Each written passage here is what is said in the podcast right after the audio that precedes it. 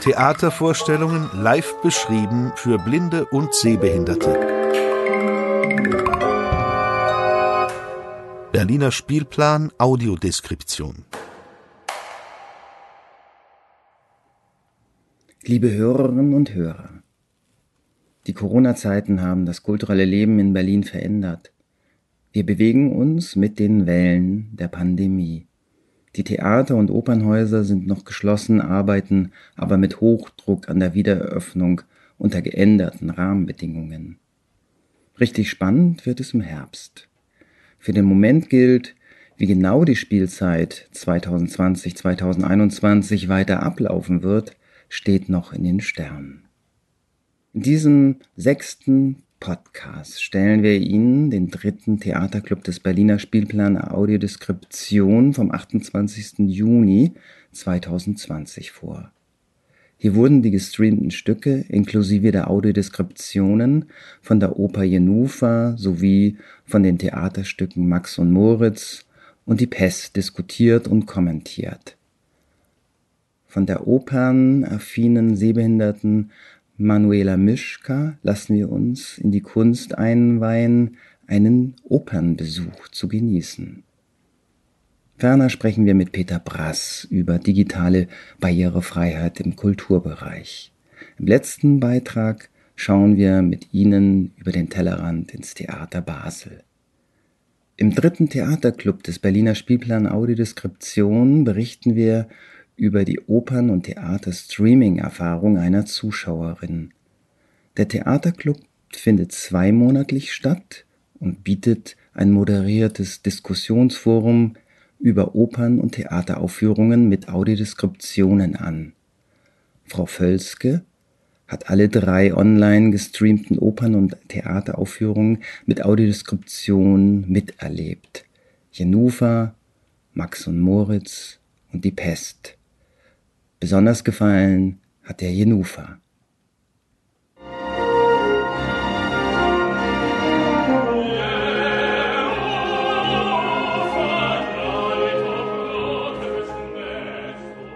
Ich war total begeistert von Jenufa. Ähm, also ich finde die Oper auch total schön. Ich habe die auch schon mal vorher gesehen. Und ich fand es auch eine gelungene Premiere, eine Audiodeskription für eine Oper zu machen. Und ich habe aber dabei gemerkt, es ist total anspruchsvoll, sowas zu machen. Bei mir hat es übrigens gut funktioniert mit dem Stereo. Und das mhm. war auch sehr hilfreich. Also, dass es so von zwei Seiten immer kam. Das fand ich irgendwie ähm, sehr, also dadurch konnte ich auch die Stimmen schneller zuordnen und es war dadurch auch lebhafter. Was ich schwierig finde bei einer Oper, also da hatte ich vor allem bei den ersten beiden Akten das Problem, ähm, ich hätte mich gerne mehr auf die Musik konzentrieren können. Und das ist dadurch, dass es so vieldimensional ist, dass sowohl die Texte, die Handlung ist ja auch nicht ganz einfach, also diese verworrene Familiengeschichte. Und ähm, dann noch diese Musik, weil ich finde, die ist eigentlich ganz schön. Also ich mag sie. Ich habe sie auch schon so gehört und dieses äh, Volksmusikhafte da noch mit drin. Und sich darauf zu konzentrieren, ist schwierig wenn auch noch die Audiodeskription ist, finde ich. Aber komischerweise war es im dritten Akt, dass sich das irgendwie auflöste. Und da hatte ich das Gefühl, dass es dadurch war, dass die Stimmen, ich glaube, sie waren nicht wirklich leise. Das kann ja eigentlich nicht sein, die, der Sprecherin. Aber weil sie sich der Stimmung der Sängerin so gut angepasst haben, dass ich das Gefühl hatte, es verschwimmt für mich so. Und ich kann mich schon auch irgendwie auf die Musik und auf die Stimmung konzentrieren. Also den dritten Akt, da hat sich das alles so zu einem zusammengeschmolzen. Das fand ich richtig toll. Ja. Also es war, ja, ich war sehr begeistert von Genova und ich denke, man sollte das weiter versuchen, äh, aus Opern das, das hinzukriegen. Wobei das sicher jedes Mal eine neue Herausforderung ist und nicht ganz einfach, weil eben diese Dimension der Musik noch dazu kommt. Max und Moritz von Willem Busch ist in 300 Sprachen und Dialekt übersetzt worden. Die Theaterfassung wurde von Anto Romeo Nunes im Berliner Ensemble inszeniert.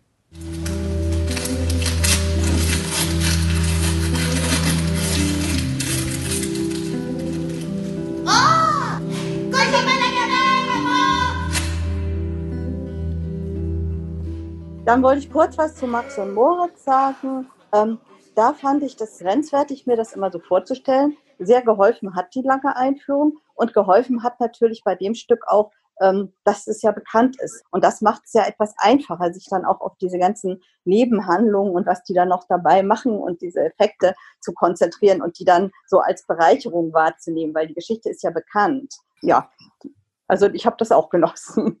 Fand es auch sehr lustig und unterhaltsam. Es war dadurch auch nicht langweilig. Dass diese Effekte waren ja so dieses, dieses Neue, das Überraschende. Bei der gestreamten Version des Stücks Die Pest von Albert Camus am Deutschen Theater Berlin wurden alle Charaktere von Bojida Kosewski gespielt. Es war sozusagen eine Quarantäneaufführung, weil es keine Zuschauer gab, sondern nur eine Videoaufnahme. Er läuft draußen alleine auf das Deutsche Theater Berlin zu und durchstreift dann das leere Theater, ohne Menschen zu treffen, wie das in einer Pandemie der Fall ist.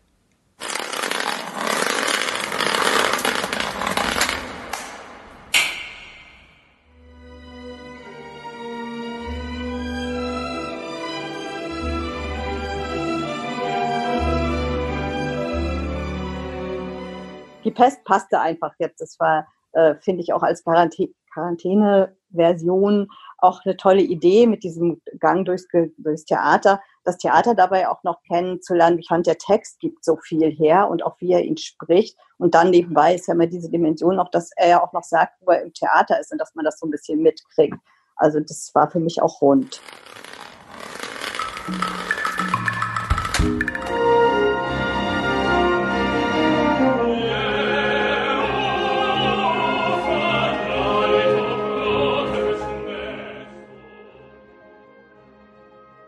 Manuela Mischka, die stellvertretende Vorsitzende des Allgemeinen Blinden- und Sehbehindertenverein Berlin, gegründet 1874 e.V., ist opernaffin, stark sehbehindert und seit ihrer frühen Jugend musikalisch unterwegs. Sie singt in drei Chören, unter anderem im Collegium Musicum. Manuela Mischka arbeitet als Hilfsmittelexpertin für blinde und sehbehinderte Schülerinnen an einem Steglitzer Gymnasium und setzt sich für die Belange von Menschen mit Seheinschränkungen ein. Sie möchte das Interesse an Oper, Theater und Show bei blinden und sehbehinderten Menschen wecken, eben auch, weil sie selbst erlebt hat, wie sinnstiftend Chormusik, Mann, Gesang und ist ein absoluter Opernfan, kennt viele Werke, hört sich im Vorfeld des Opernbesuchs verschiedene Audio- und Videoaufzeichnungen an und arbeitete das Libretto durch. Und jetzt hat sie auch die gestreamte Oper mit Audiodeskription entdeckt. Ich muss ehrlich sagen, ich kannte Audiodeskription bisher nur von Filmen, wo ja darauf geachtet wird, dass äh, die zusätzliche Beschreibung nur in den Sprechpausen eingebettet wird, sodass man im Prinzip nichts verpasst. Bei Oper, muss ich zugeben, war ich etwas skeptisch, bis ich mir dann die Aufführung von Jenufa angesehen habe und angehört habe. Und wie gesagt, kann ich Gott sei Dank noch ein bisschen, dadurch, dass es jetzt hier am Computer äh, ich mir angeschaut hatte, äh, habe ich noch zusätzlich eine Vergrößerungssoftware drüber laufen lassen können, sodass ich tatsächlich auch ja, bestimmte Details sehr nah heranzoomen konnte und konnte somit auch tatsächlich vergleichen, was an Audiodeskriptionen geliefert wurde und was sich mit meinem Seheindruck dann natürlich möglichst decken sollte. Es hat sich in vielen Fällen gedeckt. Es war anfangs leicht gewöhnungsbedürftig, bis man so den Dreh raus hatte, dass auf dem einen Kanal halt die Beschreibung lief und auf dem anderen Kanal das Libretto parallel zum Gesang mitgeliefert wurde. Das ist vielleicht die einzige kleine Schattenseite dass man sagt, man hat also keinen so absoluten Musikgenuss, weil der wird natürlich durch die Sprache etwas überlagert. Es hilft aber natürlich, wenn man jetzt eine Oper erstmals sieht und was mitbekommen will. Also man muss sich schon entscheiden, will ich jetzt nur die reine Musik hören, unverfälscht in Brillanz äh, par excellence im, im äh, Computer oder natürlich im äh, Opernhaus selbst? Oder will ich teilhaben und nichts verpassen.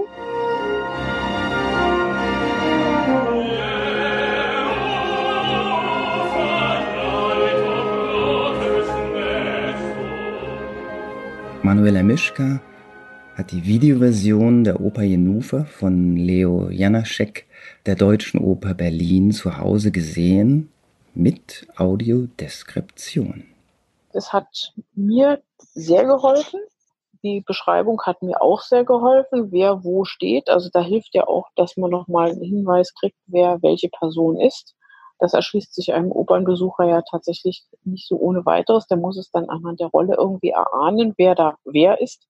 Das ist eine wirklich super Zusatzinformation, dass man immer hingeführt wurde, wer gerade was äh, spricht bzw. singt oder wer gerade äh, in irgendeiner Weise mit wem interagiert. Also das, denke ich, würde ich so ohne Vorbereitung und ohne Audiodeskription auch nicht äh, im Live-Erlebnis mitbekommen. Das war schon eine sehr wichtige Information.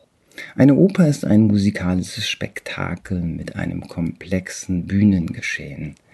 Die Frage ist natürlich, ob man die musikalischen Vibrationen in der Oper auch in einem Streaming-Angebot erleben kann. Der Unterschied, der liegt natürlich beim Live-Erlebnis immer darin, dass es eben auch tatsächlich spürbar ist, dass es live ist. Also gerade wenn man in der ersten Reihe sitzt, man hört manchmal die Sänger auch besonders äh, bei, bei actionreichen Szenen auch atmen, weil es tatsächlich auch eine körperliche Leistung ist, die sie vollbringen.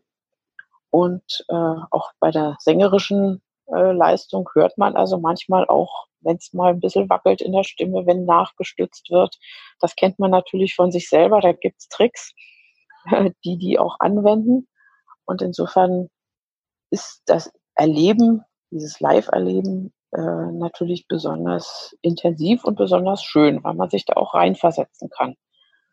Den Dirigenten beobachte ich auch ganz gern, weil das schon auch, ja, der übersetzt ja, wenn man so will, die Musik in Bewegung oder andersrum, seine Bewegung soll in Musik übersetzt werden. Und auch das ist manchmal schon spannend, wie der Dirigent agiert und was dann tatsächlich hinten rauskommt, hätte ich beinahe gesagt. Das, äh, da gibt es ja auch sehr unterschiedliche Dirigenten und das ist schon auch, auch sehr spannend zu erleben. Der Orchesterklang ist natürlich ebenfalls live immer ein anderer. Also das kann keine Konserve bieten, weil man hört intensiv, wo die Instrumente auch tatsächlich sitzen, wo sie verortet sind im Orchestergraben. Wenn man also in der ersten Reihe sitzt, kriegt man das fast bei jedem Instrument oder zumindest jeder Instrumentengruppe sehr genau mit, wo die platziert sind. Und äh, beim, sagen wir, bei der Konserve wird ja doch vieles so abgemischt, dass es dann auch schön klingt. Ähm, aber es ist beim Live-Erlebnis manchmal doch auch unterschiedlich. Äh, die Geräusche auf der Bühne sind natürlich auch intensiver wahrnehmbar, weil man da die Dimensionen hört. Also hinter der Bühne gesungen wird oder im hinteren Teil der Bühne, wenn die Sänger und Sängerinnen nach vorne kommen oder wieder zurücklaufen. Das hört man, das kann man gut verorten. In jedem Falle besser, äh, als äh, wenn man es über einen nicht so guten Lautsprecher, den man am Computer angeschlossen hat, äh, bekommt. Also das ist natürlich unübertroffen. Blinde und sehbehinderte Menschen in Berlin haben erst seit kurzer Zeit die Möglichkeit, Opern- und Theateraufführungen mit Live-Audiodeskription zu besuchen. Hierzu fragte ich Manuela Mischka, was für Angebote sie sich von Opern- und Theaterhäusern sowie von den kulturpolitischen Akteuren in der Corona-Zeit wünscht. Ich würde mir sozusagen jetzt wünschen, dass die Produktionen, so wie es jetzt passiert ist mit der Jedufa, was ja logischerweise eine ältere Inszenierung war, wo es noch Publikum geben durfte. Äh, ich habe natürlich auch aus der, ich glaube, das war die Staatsoper äh, Carmen gesehen. Das war nach dem Lockdown quasi eine Vorstellung ohne Publikum. Hat man eine Ausnahmegenehmigung gehabt, aber das war schon eine sehr seltsame äh, Atmosphäre, so ganz ohne Publikum. Das war fast wie ein Film, aber ja, das hoffen wir, dass das irgendwann mal vorbei ist. Und so lange sollte meines Erachtens auch dieses ganze Projekt Spielplan, Audiodeskription so viel wie möglich an vorhandenem Videomaterial aufbereiten, um tatsächlich mehr Zugang zu bekommen, auch mehr Leute zu begeistern, das entsprechend zu propagieren. Ich denke, dass die großen Häuser, die da angeschlossen sind, äh, ja ihre, ihre Produktion auch auf Video haben und sie sollten diese zur Verfügung stellen, damit eben wir das zugänglich machen können für Blinde und Sehbehinderte und auf diese Art und Weise ja vielleicht auch mehr Begeisterung für diese Sparte von Kultur bekommen können. Nicht nur physische Räume und Wege sollen barrierefrei zugänglich für Sehbehinderte sein, sondern auch die digitalen müssen von allen gleichermaßen genutzt werden können. Im Theater, in der Oper oder im Film. Im Kulturbereich ist das zum Beispiel für sehbehinderte und blinde Menschen die Audiodeskription. Peter Brass ist Vorstandsmitglied des Deutschen Blinden- und Sehbehindertenverbands e.V. und des Allgemeinen Blinden- und Sehbehindertenvereins Berlin, gegründet 1874 e.V. Er ist Jurymitglied des Deutschen Hörfilmpreises und er ist blind. Im Kulturbereich fing es ja an mit Hörfilmen, sprich, dass also bei Filmen im Kino oder auch im Fernsehen die erläuternden Texte eingesprochen werden, damit man als Blinder und Sehbehinderter eben Szenen, die sich optisch, äh, die sich akustisch nicht erklären, äh, wahrnehmen kann und versteht und so eben den Film wirklich folgen kann. Das war natürlich bei bei Filmen und auch bei Fernsehproduktionen, sagen wir mal, relativ einfach, weil da hatte man im Grunde genommen Zeit und musste nicht spontan reagieren. Man konnte sich halt ein Skript machen und konnte das dann schön anpassen und in die entsprechenden leisen Stellen, wo halt kein Dialog oder sonstig wichtige Geräusche waren, äh, einfügen. Offensichtlich kam die Audiodeskription im Theater und Oper viel später im Kulturbereich an. Eine gelungene Hörbeschreibung sieht für Peter Brass so aus. Naja, es ist in der, in der Produktion ist es aufwendiger. Du musst halt ähm, Leute finden, die das eben wirklich spontan gut können. Und ich denke mal, es war einfach viel einfacher, sowas in Audiodeskription für den Film anzubieten, wo man das eben sozusagen in Ruhe und für die Konserve herstellen kann. Wenn es aber um eine Live-Darstellung geht, sei es im Theater, sei es, man macht ja inzwischen wohl auch sogar Varieté, beziehungsweise ich habe gehört, zumindest ist es wohl in der Planung, auch mal äh, Zirkusvorstellungen äh, mit Audiodeskription live zu äh, versehen. Das stelle ich mir schon sehr viel aufwendiger vor.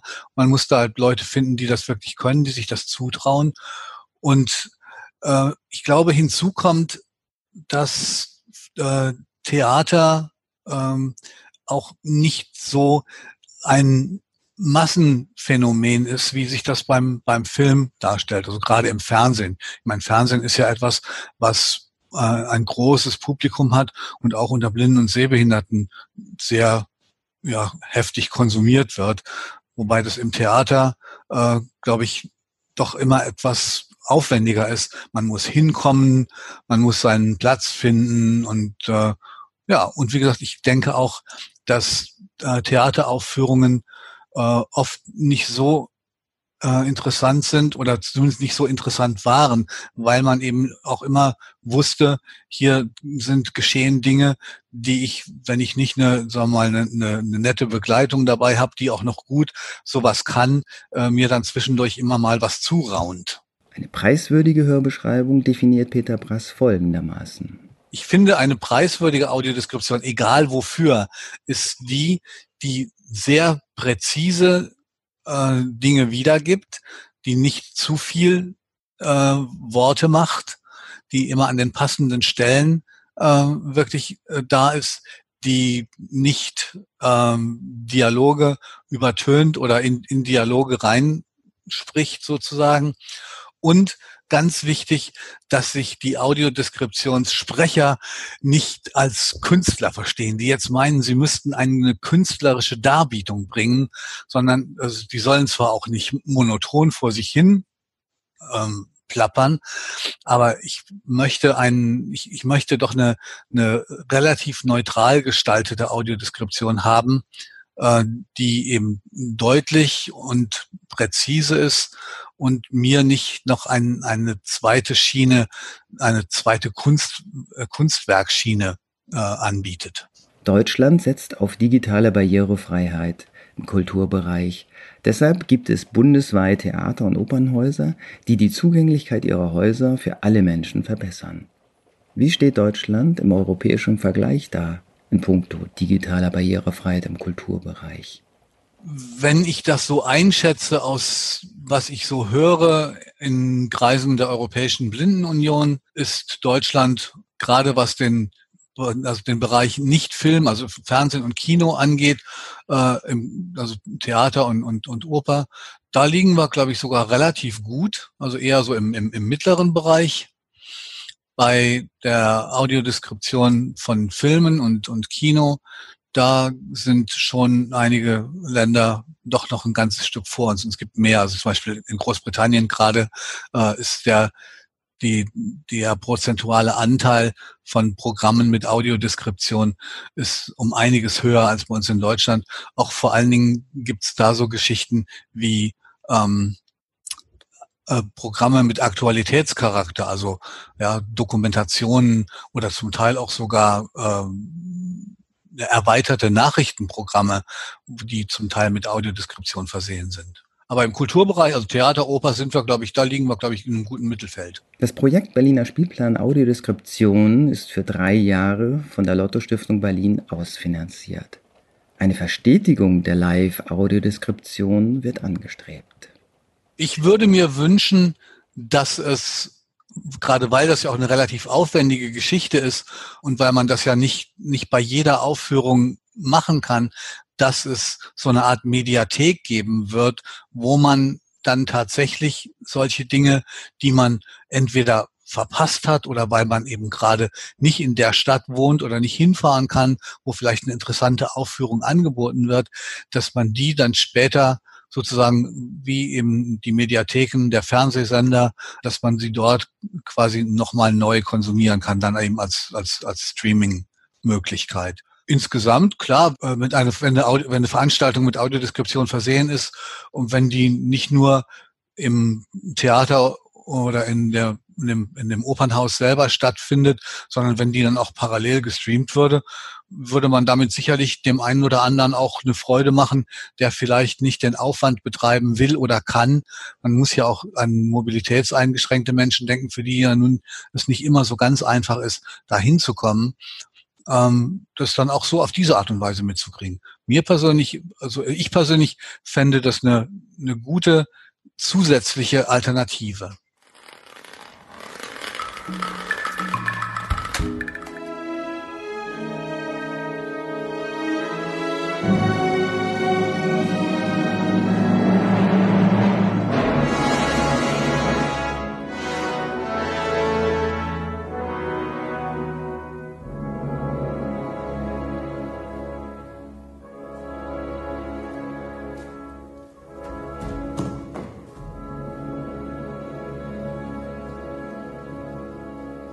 In unserem Podcast möchten wir ab jetzt eine kleine Serie beginnen, wo wir sozusagen über den Tellerrand schauen. Uns interessiert, wie Live-Audiodeskription in Opern und Theaterhäusern von ganz Europa gehandhabt wird. Heute beginnen wir mit dem Theater Basel und Belinda Schweitzer. Sie ist Projektleiterin für Inklusion am Theater Basel, ein Dreispartenhaus mit Oper, Theater und Tanz. So beschreibt sich Belinda Schweizer selbst. Eine blinden Person würde ich jetzt so spontan sagen, ähm, ja, ich bin Belinda, ich bin 34 Jahre alt, ich bin 1,65 groß, ich habe mittellange braune Haare, grüne Augen, einen dunklen Hautton, habe heute ein weißes Blusenkleid an ich liebe Theater, ich liebe Tanz. Ich äh, tanze seit ich klein bin und das hat mich dann auch zu meiner Tanzausbildung mit Schwerpunkt Tanzpädagogik nach Holland geführt. Dort habe ich dann meinen Bachelorabschluss gemacht, nebenan auch Kulturwissenschaften studiert. bin dann zurück in die Schweiz und habe in Zürich das Tanzwerk Einzel 1, das ist mittlerweile, darf man sagen, die größte Tanzschule der Schweiz, mit aufgebaut. Habe noch einen Master gemacht im Kulturmanagement und bin dann so über Zufall ins Theater Basel geschlüpft. Habe zuerst bei der Verwaltungsdirektion angefangen, war da für die Gastspieleorganisation, für Co-Produktion zuständig, habe im Marketing mitgearbeitet und war dann total happy, als dieses Projekt der Inklusion an mich herangetragen wurde und war da sofort Feuer und Flamme. Und bin jetzt seit dieser Spielzeit die persönliche Mitarbeiterin und Projektleiterin vom Intendanten, von Benedikt von Peter und bin sehr glücklich, dass ich die Inklusion noch bei mir behalten darf, aber natürlich auch in ganz enger Zusammenarbeit mit unserer ganzen Vermittlungsabteilung. Theater- und Opernaufführungen mit Live-Audiodeskription am Theater Basel sind erst in der letzten Saison erfolgreich gestartet. Letzte Saison ging das voll los, darf man sagen. Also wir haben dann das erste Mal am Theater Basel ausgewählte Vorstellungen barrierefrei angeboten. Also für unsere blinden und sehbehinderten Opernfans haben wir drei ausgewählte Vorstellungsdaten von Giacomo Puccinis Oper La Bohème. Das war in der Inszenierung von Daniel Kramer mit Live-Audiodeskription übersetzt. Für gehörlose und gehörbehinderte Menschen haben wir ein Schauspielstück ähm, Robert Walsers Der Gehülfe mit Gebärdensprachverdolmetschung angeboten. Wir haben ein Konzert organisiert, das hat unsere Theaterpädagogin Anja Adam initiiert für Menschen mit einer Demenzerkrankung und deren Begleitpersonen. Das war auch ein voller Erfolg. Also das steht diese Spielzeit wieder auf unserem Spielplan. Und im Tanz gibt es ein Projekt, das wurde von unserem Ballettdirektor Richard Verlock in Zusammenarbeit mit ähm, UKBB, das ist das Universitätsspital bei der Basel, ähm, initiiert. Und in diesem Projekt erarbeiten 14 Mädchen und Jungen, die im Spital sind, während zehn Monaten mit Therapeuten und Choreografen, Choreografinnen ein Tanzstück. Und das wird dann bei uns auf der kleinen Bühne gezeigt.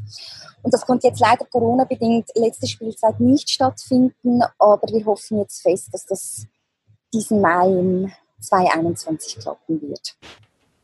Das Theater Basel geht mit seinem tanzpädagogischen Ansatz auch ins Spital. Respekt.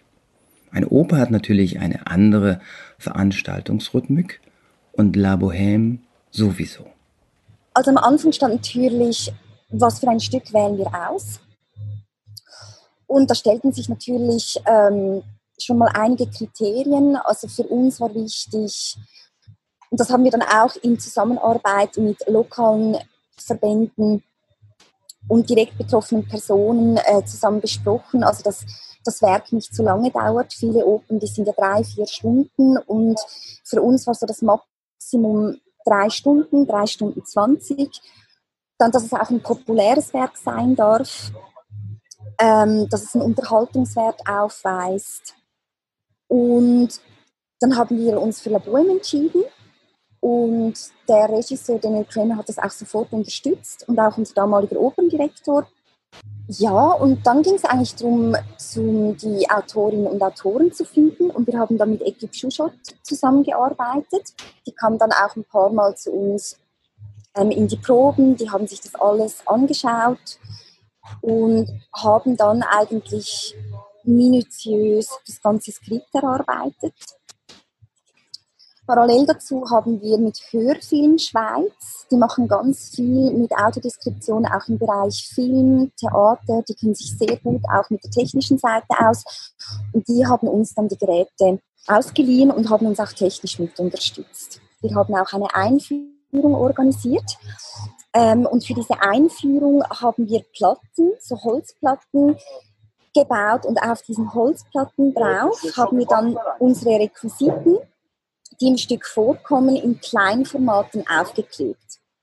und haben die dann während der Einführung durch das Publikum verteilt,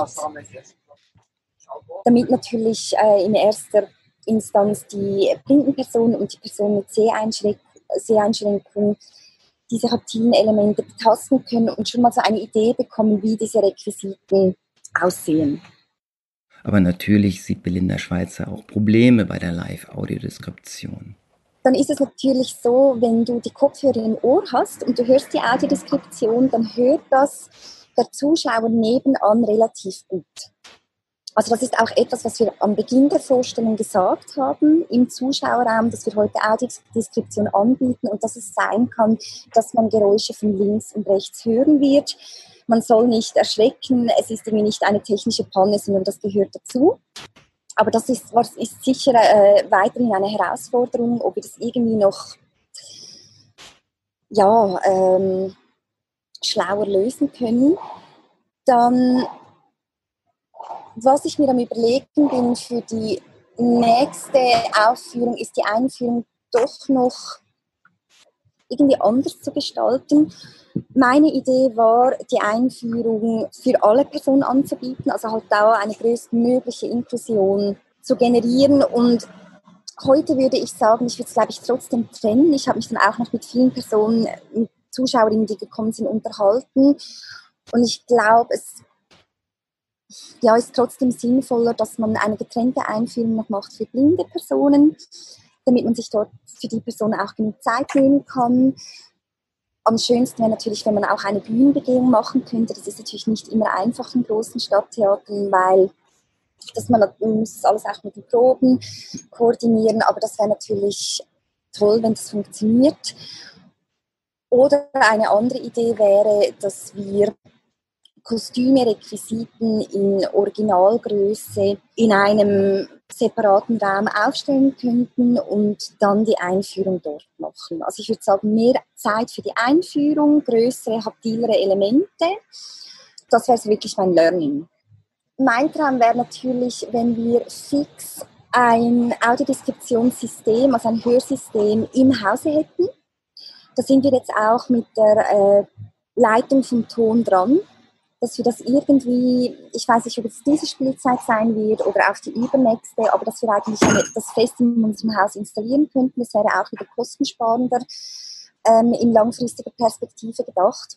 Und dann könnte man vielleicht sogar in ein, zwei Spielzeiten dann auch zwei, drei Audiodeskriptionen pro Saison anbieten. Also das wäre sicher ein Ziel. Ähm, ich möchte diese Spielzeit, auch was die Werbung anbelangt, noch enger mit direkt betroffenen Personen zusammenarbeiten, dass man eben auch mehr über Podcasts machen kann. Es gibt so eine tolle Organisation, die nennt sich Radio Blind Power in der Schweiz. Die machen eigentlich auch ganz viele so Streaming-Angebote und die sind natürlich auch super vernetzt und da wird jetzt auch eine engere Zusammenarbeit geplant. Für diese Saison wurde im Theater Basel die Zauberflöte ausgewählt weil sie ein viel gespieltes populäres Werk der Opernwelt ist. Belinda Schweizer hat dann zwei Aufführungstermine abgestimmt, die mit Live-Audiodeskription geplant werden. Barrierefrei, das ist natürlich ein großer Begriff. Und wir können natürlich nie komplett barrierefrei sein. Ich glaube, das ist illusorisch, aber ich finde, es wäre schon ein großes Ziel erreicht, wenn man sagen kann, in den nächsten drei, vier Jahren hey, da sind wir einfach wirklich einen großen Schritt vorangekommen. Und dass sich unser Publikum ja, um mehr Menschen erweitert hat, die Einschränkungen haben, die vorher nicht ins Theater Basel gekommen sind. In diesem sechsten Podcast folgten wir den Streaming-Angeboten der Berliner Theater- und Opernhäuser und blickten in unserer neuen Serie über den Tellerrand schauen in die inklusiven Innenwelten des Theater Basels. Genießen Sie weiterhin den Spätsommer und die Opern- und Theateraufführungen im Heimkino. Hören Sie weiter und über uns hinaus in die Welt der Oper und des Theaters hinein. Zum Abschluss des sechsten Podcasts informiert sie die neue Mitarbeiterin für Öffentlichkeitsarbeit des Berliner Spielplan Audiodeskription Eva Katharina Joost über die nächsten geplanten Aufführungen und Premieren mit Audiodeskription. Sehr geehrte Besucherinnen und Besucher des Berliner Spielplan Audiodeskription. Die nächsten Spieltermine sind im Rahmen des Berliner Spielplan Audiodeskription am 27. und 28. August 2020 Jenufa, Oper von Leos Janacek im Stream der Deutschen Oper Berlin. Sie finden den Stream ab dem 27. August um 19 Uhr für 48 Stunden unter https Doppelpunkt Doppelslash player.vimeo.com slash video slash 431351683. Der Online-Stream ist kostenfrei. Außerdem haben wir folgende Tipps mit Audiodeskription. Ab dem 1. August 2020 für einen Monat School of Shame, Tanz, Performance, Musical. Im Stream des Kollektivs Polymora Inc. Sie finden den Stream ab dem 1. August einen Monat lang unter https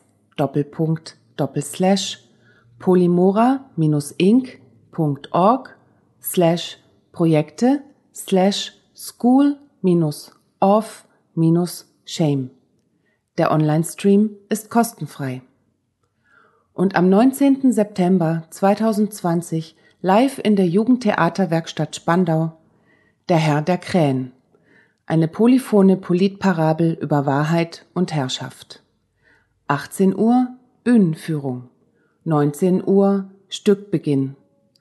Aufgrund der reduzierten Sitzplätze bittet die JTW Spandau um Anmeldung unter schreiner.jtw-spandau.de. Eintritt gegen Spende. Viel Freude beim Theaterhören wünscht das Projektteam des Berliner Spielplan Audiodeskription von Förderband e.V. Kulturinitiative Berlin.